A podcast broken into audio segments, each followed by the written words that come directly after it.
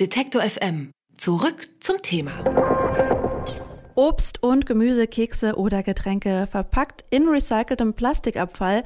Das wäre doch super, passiert bisher aber eher noch selten. Ein bekannter amerikanischer Limonadenhersteller, so nenne ich ihn mal, der stellte gerade eine Flasche aus recyceltem Meeresmüll vor als eine Art Zukunftsvision. Manche sagen eventuell auch als eine Art Greenwashing. Das lasse ich mal einfach so stehen. Oder vielleicht ist es auch ein Marketing-Coup, wer weiß. Ich kenne wiederverwerteten Meeresmüll schon länger aus der Textilbranche. Da werden zum Beispiel Jacken aus recyceltem PET hergestellt oder auch Badeanzüge.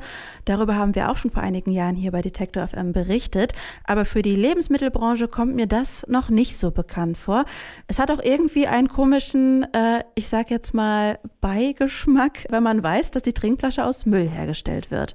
Wie vertrauensvoll und auch zukunftsfähig solche Recyclingmodelle für die Lebensmittelindustrie sind, das frage ich Karl Dominik Klepper. Er ist seit 2016 geschäftsführender Vorsitzender der Arbeitsgemeinschaft Verpackung und Umwelt. Hallo, Herr Klepper. Ja, guten Tag, hallo. Immerhin ein Viertel dieser besagten Trinkflasche jetzt von ähm, Coca-Cola soll aus recyceltem Meeresmüll hergestellt sein. Inwiefern gilt denn das für Sie schon als Innovation auf dem Markt? Das ist in der Tat eine äh, Innovation. Man muss aber die Frage stellen, ob das wirklich in Zukunft flächendeckend Schule machen kann. Also die Herausforderung beim Einsatz von recyceltem Kunststoff äh, ist der Verschmutzungsgrad und die Lebensmittelsicherheit. Und von daher ist es auch eine gesetzliche Vorgabe, dass an sich Kunststoffe, die aus einer ganz normalen gelben Sacksammlung stammen, nicht eingesetzt werden dürfen für den Lebensmittelkontakt. Ja, das liegt eben an den Verschmutzungen, äh, an dem Nachweis, ähm, was drin ist in diesem Kunststoff. Und äh, bei Coca-Cola ist es jetzt gelungen, über ein sogenanntes chemisches Recycling, also diese ganzen Verunreinigungen auf Molekülebene äh, auszuwaschen und dann aus diesem Material wieder neues PET herzustellen. Wenn das wirklich, ähm, naja, mit einem überschaubaren Energieeinsatz möglich ist, dann ist das ein wirklich interessanter äh, Ansatz für die Zukunft, äh, wenngleich es sicher noch ein paar Jahre dauern wird, bis das äh, flächendeckend eingesetzt werden kann. Das Unternehmen nennt diesen Vorgang Enhanced Recycling, das heißt dann so viel wie gehobenes oder erweitertes Recycling. Was genau, Sie haben es gerade schon erklärt, ist dann das Besondere daran, beziehungsweise woran schätzen Sie, könnte es dann doch scheitern, das im größeren Rahmen umzusetzen? Sie haben schon gesagt, der Energieeinsatz. Genau, also was wir bisher als Recycling kennen im Kunststoffbereich ist mechanisches Recycling. Da wird sortiert, im Haushalt wird schon vorsortiert, wir kennen das von der gelben Tonne und dann in den Sortieranlagen geht es es äh, munter weiter. Und dieses Material, wenn es dann einigermaßen sauber ist, kann man wieder einsetzen, äh, beispielsweise ähm, ja im Automobilbereich oder dort, wo man es nicht sieht, in Fensterrahmen und so weiter. Dort, wo es nicht direkt mit dem Menschen vielleicht in Kontakt kommt, erst recht nicht mit Lebensmitteln. Jetzt bei diesem sogenannten Enhanced Recycling Ansatz ähm, geht es äh, darum, äh, den Kunststoff wirklich auf der kleinsten Ebene, auf Molekülebene auseinander zu dividieren und dann einem Reinigungsprozess zu äh, unterziehen. Das Herausforderung daran ist allerdings, dass es ziemlich energieaufwendig ist. Also das ist wirklich ein größeres Verfahren und ähm, bedeutet, äh, wir haben hier einen ökologischen Aufwand auch letztlich über den Energieeinsatz, der äh, quasi in Relation gestellt werden muss zu dem, ähm, zu dem Gewinn. Also zu dem, was man dann gewinnt durch den Wiedereinsatz oder zu, das, zu dem Ersparnis von ähm, Primärmaterial. Wie müsste denn so ein Plastikrecycling für Lebensmittel aussehen? Vielleicht kann man ja schon weiter vorne anfangen. Vielleicht kann man ja schon bei der Primärverpackung auf gewisse Dinge achten, um dann eben diese Reinigung zum Beispiel zu erleichtern. Haben Sie da eine Idee?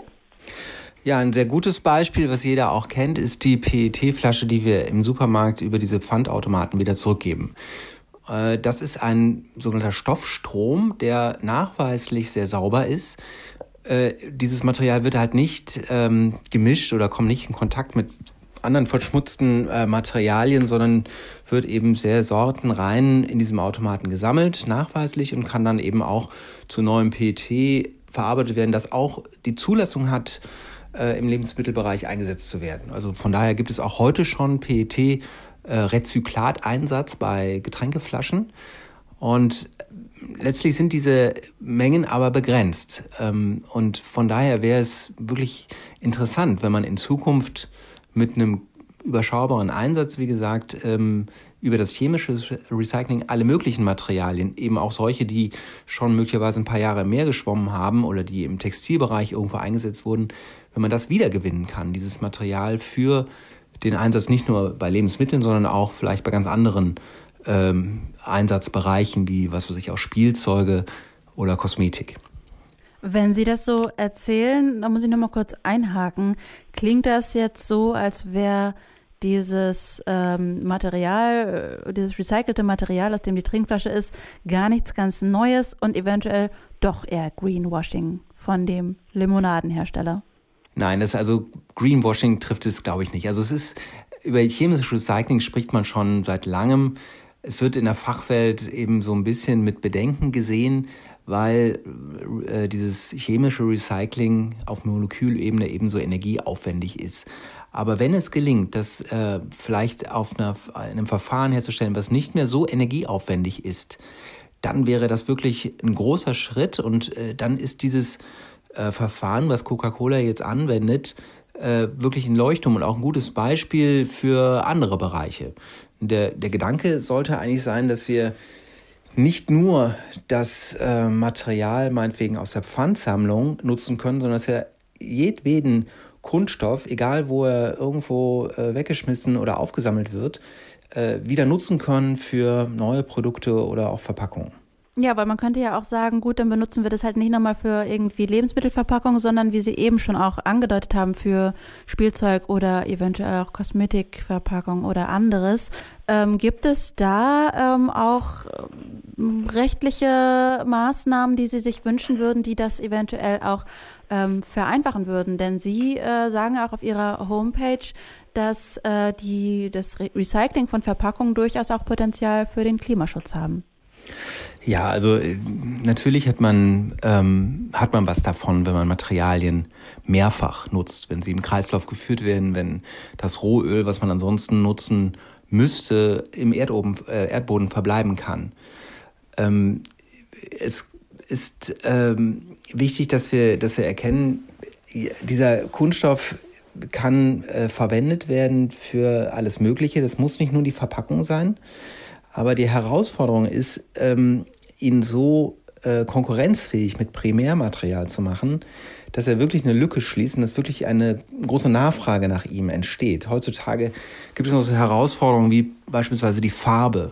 Ja, in dem mechanischen Recycling, was wir bisher so hauptsächlich äh, anwenden, ist es nicht wirklich gut möglich, äh, einen farblosen Kunststoff herzustellen, der dann wieder einfärbbar ist, sondern was in der Regel dabei rauskommt, sind graue Kunststoffe, die dann, wie gesagt, so im Innenbereich von Fensterrahmen oder im Fahrzeugbereich, wo man es nicht sieht, eingesetzt werden.